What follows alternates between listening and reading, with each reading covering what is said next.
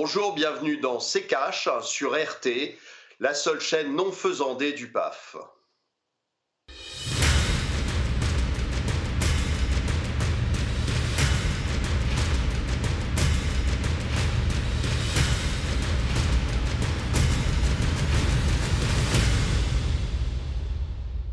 Bienvenue à tous dans C'est Cash. Olivier, bonjour.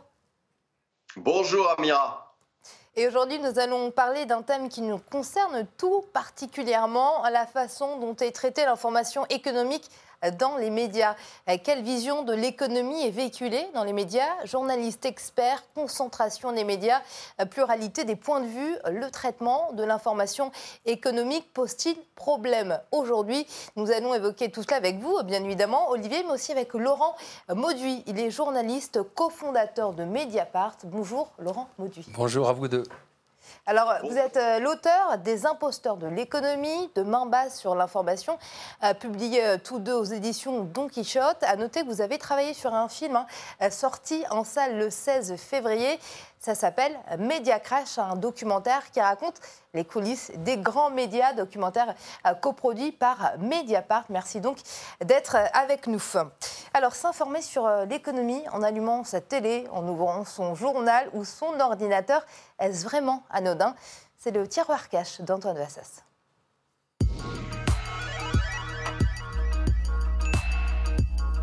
Dans un rapport, l'Institut pour le développement de l'information économique et sociale, l'IDIES, dressait en 2019 plusieurs constats sur l'état de l'information économique. D'abord, les Français ont globalement, si on peut faire une généralité un peu facile, un défaut de connaissance en économie, les rendant globalement méfiants vis-à-vis du modèle ou des mesures économiques actuelles, ou pas assez critiques. L'économie, part forcément importante du fonctionnement de notre société, ben on la subit un peu. Et cela notamment parce que si elle est finalement assez bien représentée dans l'offre médiatique, elle est bien souvent soit trop simplifiée, soit pas assez vulgarisée pour être accessible au plus grand nombre. D'autre part, c'est bien souvent un discours assez uniforme que l'on retrouve dans les médias, le même un peu partout. Le défaut de connaissances économiques se retrouve également chez les journalistes. Peu sont spécialisés en économie et les formations en école de journalisme sur ces sujets sont trop sommaires. Du coup, les journalistes s'en remettent aux experts, économistes, enseignants, censés apporter une clarification sur des sujets parfois compliqués. Mais là encore, problème, possible conflit d'intérêts, discours très pro-système et donc complaisant, experts autoproclamés et pas assez compétents, se pose enfin la question de la concentration des médias. Même s'il ne s'agit pas de remettre en cause l'indépendance des journalistes, 5 des 7 grands quotidiens appartiennent à des milliardaires industriels, de même que la plupart des chaînes d'information et des radios. Olivier, aujourd'hui, hein, selon vous, quel est le plus gros problème du discours économique dans les médias? C'est un discours euh, mainstream, euh, très souvent d'économistes qui n'en ont que le nom. Euh, vous savez, vous avez, vous avez énormément d'économistes qui sont soi-disant des experts, qui vous racontent un nombre de, de, bêtises incroyables. Mais c'est dans tous les sujets d'ailleurs, c'est pas, c'est pas qu'économique. Hein. vous voyez les experts qui euh, d'une seconde à l'autre peuvent basculer, experts militaires, experts santé, experts, euh, etc. Et euh, on demande la plupart du temps à des dans, dans, les dans les télévisions à des gens qui sont quelquefois bac moins 15 de de leur raconter de, raconter leur avis euh, sur des choses dont ils ne maîtrisent pas le début du thème. Donc, euh, c'est le cas pour l'économie, c'est le cas pour la, santé, c'est le cas pour la médecine, c'est le cas pour, pour à peu près tout. Alors c'est encore plus facile pour l'économie qui, je rappelle, n'est pas une science, mais euh, mais plutôt du bon sens. Hein. Euh, euh, et, donc, euh, c'est assez facile de faire défiler des gens qui ont des avis totalement contraires et, et, je vous dis, la plupart du temps, totalement idiots. Alors, je vais vous donner un exemple qui, pour moi, représente tout ce qu'on peut euh, dire sur le sujet. Euh, euh, j'ai regardé Wikipédia et je suis tombé quand même sur euh, le truc qui m'a assis par terre, figurez-vous que euh, Sandrine Rousseau, dont vous connaissez les sorties toutes plus drôles les unes que les autres, euh, Sandrine Rousseau est professeure d'économie, et pas, pas au fin fond de, la Creuse, hein, mais est professeure d'économie. Donc, une fois qu'on a dit ça, on a tout dit. Euh, on va vous demander euh, votre avis. Elle va former euh, des, centaines de, gamins qui ne connaîtront absolument rien à l'économie et, qui vont raconter des bêtises par la suite. Donc voilà. On est dans un, oui, on est dans dans, des médias, dans des qui n'y connaissent la plupart du temps strictement rien, qui sont pas là pour analyser quoi que ce soit, mais qui sont là pour commenter des chiffres qu'on leur donne, complaisamment parce que euh, parce que parce que ça va dans le ça va dans l'air du temps. Donc euh, ça n'a pas grand intérêt malheureusement la plupart des, des, émissions économiques et la plupart des experts qui passent sur les chaînes et qui connaissent absolument rien à l'économie réelle parce que c'est c'est leur métier de passer leur temps sur des plateaux ils n'ont jamais rien fait d'autre hein. euh, et, euh, et, malheureusement, c'est pas ça à l'économie. Alors Olivier, on, va nuancer euh, tout à l'heure vos propos. Hein. Laurent Mauduit, je voulais savoir, selon vous, hein, pourquoi la façon aujourd'hui dont est traitée l'information économique en presse écrite, en presse télé, pourquoi ça pose problème? Écoutez, ce n'est pas tellement, à mon avis, une question de compétence. Et à mon avis, poser le débat dans ces termes-là nous induit en erreur. Parce qu'un journaliste, euh, n'est pas un expert, ou il ne devrait pas l'être en tout cas, même s'il y a des journalistes qui prennent cette posture de perroquet savant, qui répètent, qui répètent, euh, qui parlent de choses dont euh, ils ne connaissent pas. Le métier du journaliste, c'est quoi? Dans toutes les disciplines, quel devrait-il être? C'est de produire des informations, d'enquêter, de mettre sous le nez des citoyens les faits que parfois on veut leur cacher, pour faire réfléchir les citoyens. Or, il y a eu un dévoiement parce que c'est vrai que beaucoup de journalistes se prennent pour des experts, papotent, papotent à longueur d'année sur. Bon. Et pourquoi est-ce qu'on en est arrivé là? Pour une raison très forte c'est qu'il n'y a pas de, légitimité démocratique à la presse en France pour des raisons historiques très anciennes qui tiennent à la culture très illibérale en politique. Hein. Parfois, le pays a été libéral en économie, mais jamais en politique. Et donc, euh, prenez les grands pays, par exemple anglo-saxons, il y a une légitimité à la presse. Et si vous prenez la presse financière, la presse financière fait, euh, elle peut avoir des points de vue éditoriaux, mais elle enquête. Euh, le Financial Times le Wall Street Journal font des enquêtes sur euh, les dérives des banques, sur... En France, il n'y a pas d'enquête financière. L'enquête a disparu ou, a, très peu existé. C'est vrai aussi pour une partie de la presse politique. Hein. Et à quoi ça tient? Bah, Si vous vous souvenez, quand Bernard Arnault, euh, patron de LVMH, prend le contrôle des échos, premier journal économique français, 2007, euh, la société des rédacteurs des échos s'insurge. Comment est-ce qu'un journal comme les échos, premier journal économique, peut être la propriété du PDG le plus puissant, à la fois LVMH, premier annonceur publicitaire de la presse, actionnaire très important au sein de Carrefour. Et donc ils disent, il y a un conflit d'intérêts majeur. Et ce conflit d'intérêts, c'est quoi? Euh, il peut y avoir des censures. Il y a beaucoup de censures dans les échos. Je pourrais vous les euh, donner des exemples si vous le souhaitez. Mais surtout, ça crée une sorte d'écosystème qui pousse à quoi? À l'autocensure. Moi, je peux, juste un, exemple, je peux écrire 15 enquêtes dans Mediapart sur les irrégularités de la banque Natixis. J'ai pu titrer euh, sur Mediapart Natixis a floué plusieurs millions d'épargnants. Et je suis habitué au procès avec Natixis et PPCE, puisqu'ils m'ont fait mettre un examen 12 fois et j'ai gagné tous mes procès. Mais ça n'arrive jamais euh, dans les échos ce type d'enquête sur Alors justement, on va regarder, hein, vous parliez de la concentration, donc euh, des médias, regardez cette tas des lieux qui a été fait par euh, Challenge. Hein. Je ne vais pas citer tout le monde ni tous les médias parce qu'il y en a beaucoup, hein, mais dans les grandes lignes, nous avons donc euh, Bernard Arnault hein, qui détient les échos, euh, François Pinault Le Point, la famille Dassault Le Figaro, Bolloré CNews, Olivier les médias qui nous livrent des informations économiques mais qui sont détenues par des personnalités qui ont forcément des opinions politiques et peut-être des intérêts économiques. Mais on le voit bien, regardez quand même ce qui s'est passé il y a quelques, il y a quelques semaines. D'abord, c'est tous les titres euh, de, de, de, journaux aujourd'hui sont euh, subventionnés par l'État, c'est-à-dire par nous. D'accord? Ça, c'est la première chose.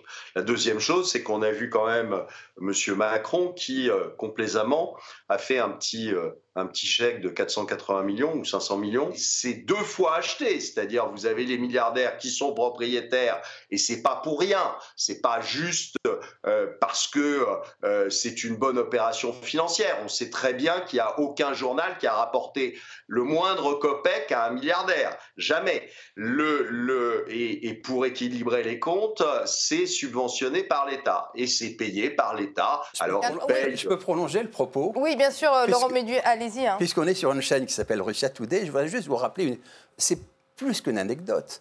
Ce qui se passe pendant l'entre-deux-guerres en France. Euh, juste avant la guerre de 14, le régime tsariste russe euh, a envie que la presse française parle bien euh, du régime tsariste, parce qu'il il y a les emprunts russes, hein, et donc ils veulent cajoler les épargnants. Et donc il y a un émissaire russe qui s'appelle Arthur Rafalovitch, euh, à qui le, ministre des Finances russe demande d'essayer de corrompre la presse française. Arthur Rafalovitch, euh, un esprit élégant, économiste, et voilà. Et euh, il envoie des caps diplomatiques tous les mois au ministre des Finances où il raconte ce qu'il fait. Et il dit Je pensais que ce serait très dur. Et sa stupéfaction, c'était la facilité tous les journaux français ont pris de l'argent russe à l'époque. Et comment le sait-on bah, C'est qu'ensuite, il y a eu euh, la révolution de 17 et les bolcheviks trouvent les archives. Et dans les archives, il y a Le Figaro, Le Temps, toute la presse.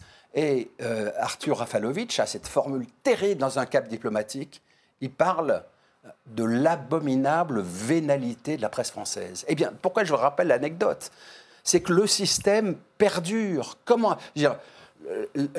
l'information de qualité, qu'elle soit économique ou dans d'autres domaines, c'est décisif pour les citoyens parce que le droit de vote ne vaut rien si le citoyen n'est pas éclairé. Or, comment voulez-vous avoir des citoyens éclairés quand il y a une presse sur laquelle pèse un soupçon de conflit d'intérêts. Et c'est un problème, c'est un problème qui est assez spécifiquement français, pour les raisons que j'ai indiquées, parce que la culture française est une culture, euh, il y a le legs monarchique, il y a le, le bonapartiste de l'Empire, voilà, la, bonne presse est une presse à la botte.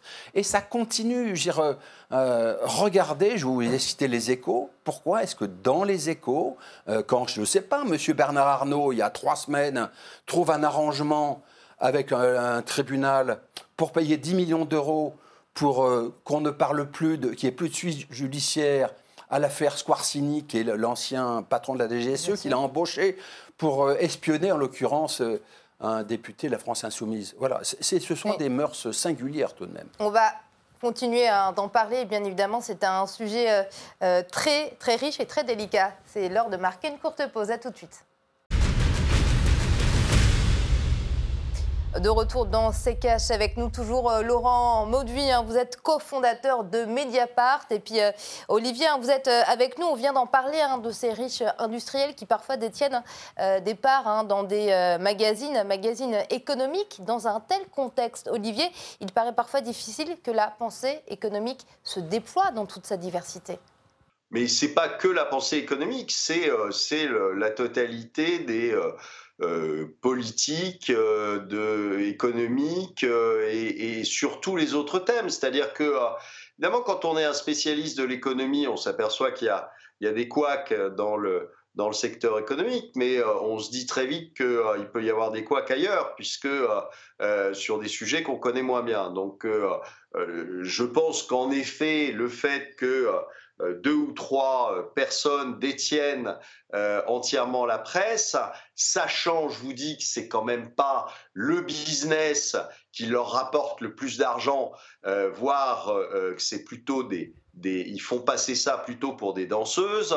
je suis quand même très étonné que tous ces gens-là investissent des milliards là-dedans et que je me dis que a priori, il doit y avoir une raison qui n'est pas forcément euh, celle de gagner de l'argent, mais euh, peut-être plus de pouvoir. Donc euh, voilà, je, crois qu'en effet, il y a une raison derrière tout ça et qu'elle n'est pas uniquement financière, comme certains veulent nous le faire croire. On a eu l'interview il n'y a pas très longtemps de M. Drahi qui expliquait que vraiment c'était euh, par bonté d'âme euh, qu'il rachetait euh, certains titres et qu'il investissait dans la presse, mais j'ai quand même du mal à le croire.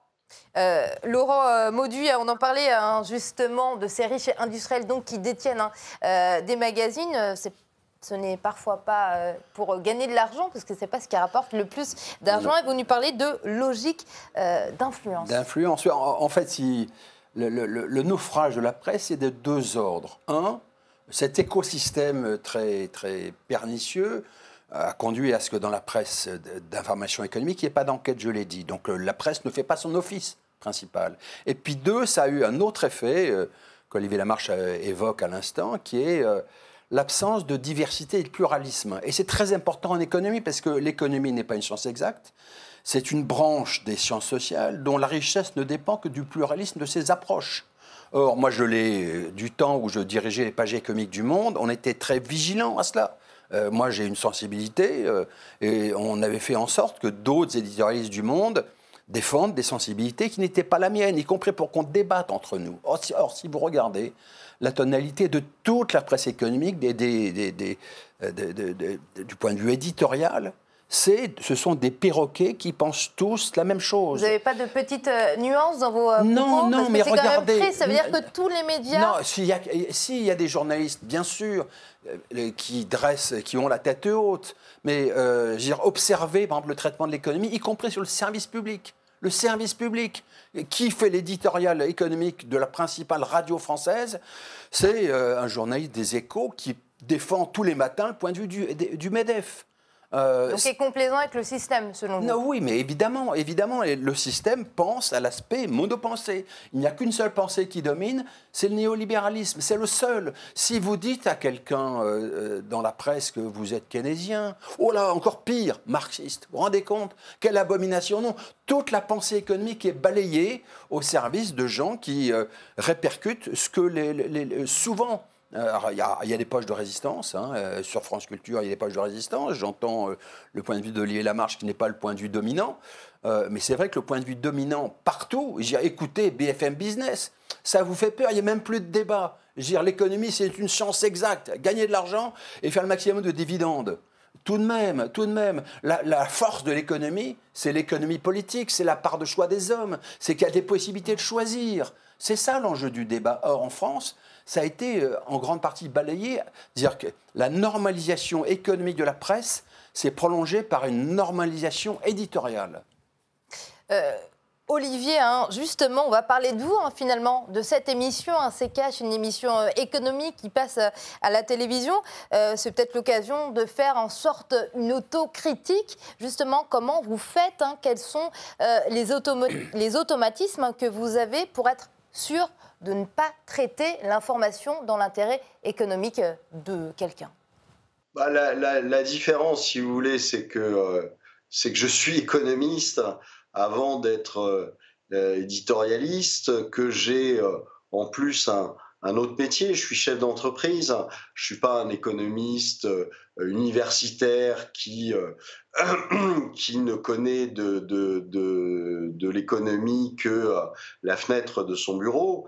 Euh, je, je, travaille tous les jours, j'ai monté des, des sociétés, j'ai euh, une société qui est un family office, donc je gère la, la, la fortune de, euh, de, de, gens qui, euh, qui ont de l'argent.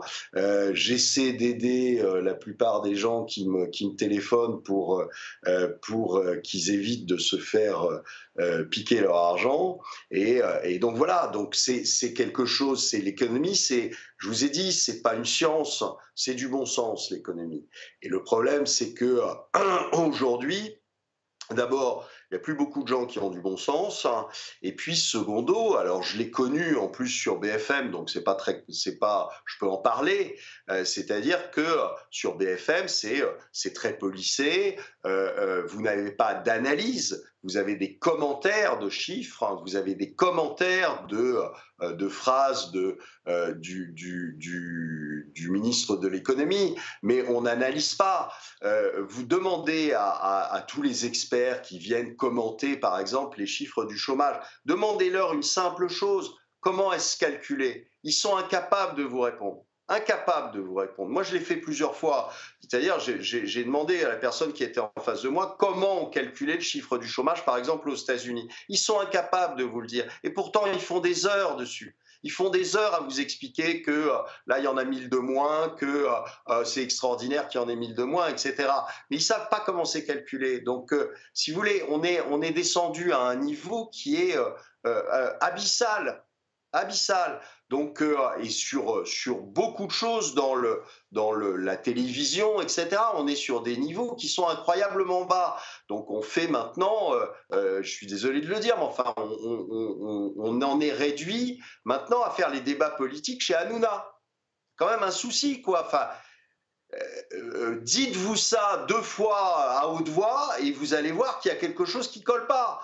Donc, je suis désolé, j'ai rien contre Hanouna, mais enfin, on est quand même tombé sur des niveaux qui sont extrêmement bas. Vous parliez justement, Laurent Maudu, tout à l'heure euh, du niveau hein, de ceux qu'on interrogeait dans les euh, émissions euh, économiques. Hein. On, justement, on va s'intéresser à ceux qu'on interroge dans ces émissions. Regardez, hein, c'est une étude qui a été menée par Michael Lenné dans son livre L'économie vue des médias, publié aux éditions du bord de l'eau. L'étude a été réalisée sur tout les articles d'économie parus en 2014 et 2015 hein, dans les principaux euh, quotidiens euh, français. Et clairement, hein, on voit clairement les PDG les cadres sont plus souvent interrogés que les euh, économistes. Laurent Mauduit, comment peut-on l'expliquer? C'est le système de la pensée unique. On a créé un système de monopensée, et donc ce sont, c'est un petit cénacle de gens permanents toujours les mêmes, qui sont interrogés, qui donnent toujours le même point de vue. Et observez, euh, notamment, il y a un Sénat qui est très connu, hein, le, cercle des économistes. Les cercles, moi, je, par moquerie, je les appelle le cercle des économistes de la pensée unique. Euh, ils disent tous la même chose, tous. Euh, il y en a marre du SMIC, il y en a marre des cotisations sociales. Or, l'aspect le plus stupéfiant, c'est que ça reste le cercle dominant euh, des économistes médiatiques. Sur toutes les chaînes, vous entendez. L'aspect très étonnant, c'est qu'ils ont même conclu un accord qui est resté confidentiel avec Radio France. Et donc, euh, toute la semaine, y compris le week-end, vous avez des économistes du cercle des économistes, toujours les mêmes, qui euh, expriment la même doxa. C'est un système fermé. Et on va passer tout de suite aux questions des téléspectateurs.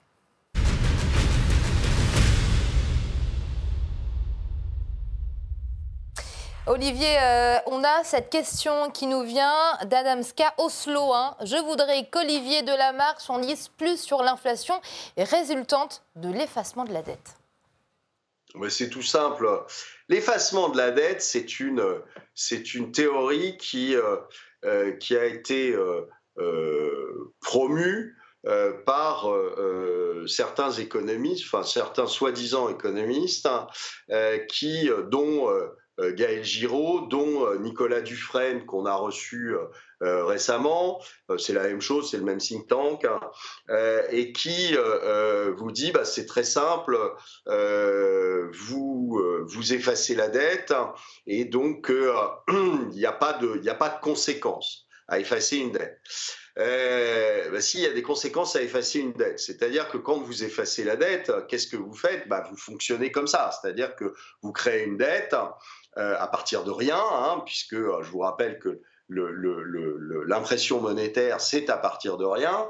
Donc, vous créez une dette, euh, vous dépensez l'argent issu de cette, dette, et puis, quand il n'y en a plus, bah, vous recommencez, et puis derrière, vous avez soi-disant quelqu'un qui efface cette dette. Alors, soit vous effacez cette dette et euh, elle est détenue en effet par la, par la BCE parce qu'elle l'a toute rachetée, soit vous effacez cette dette et elle est détenue par d'autres. Si elle est détenue par d'autres, eh bien à ce moment-là, vous ruinez évidemment tout le monde.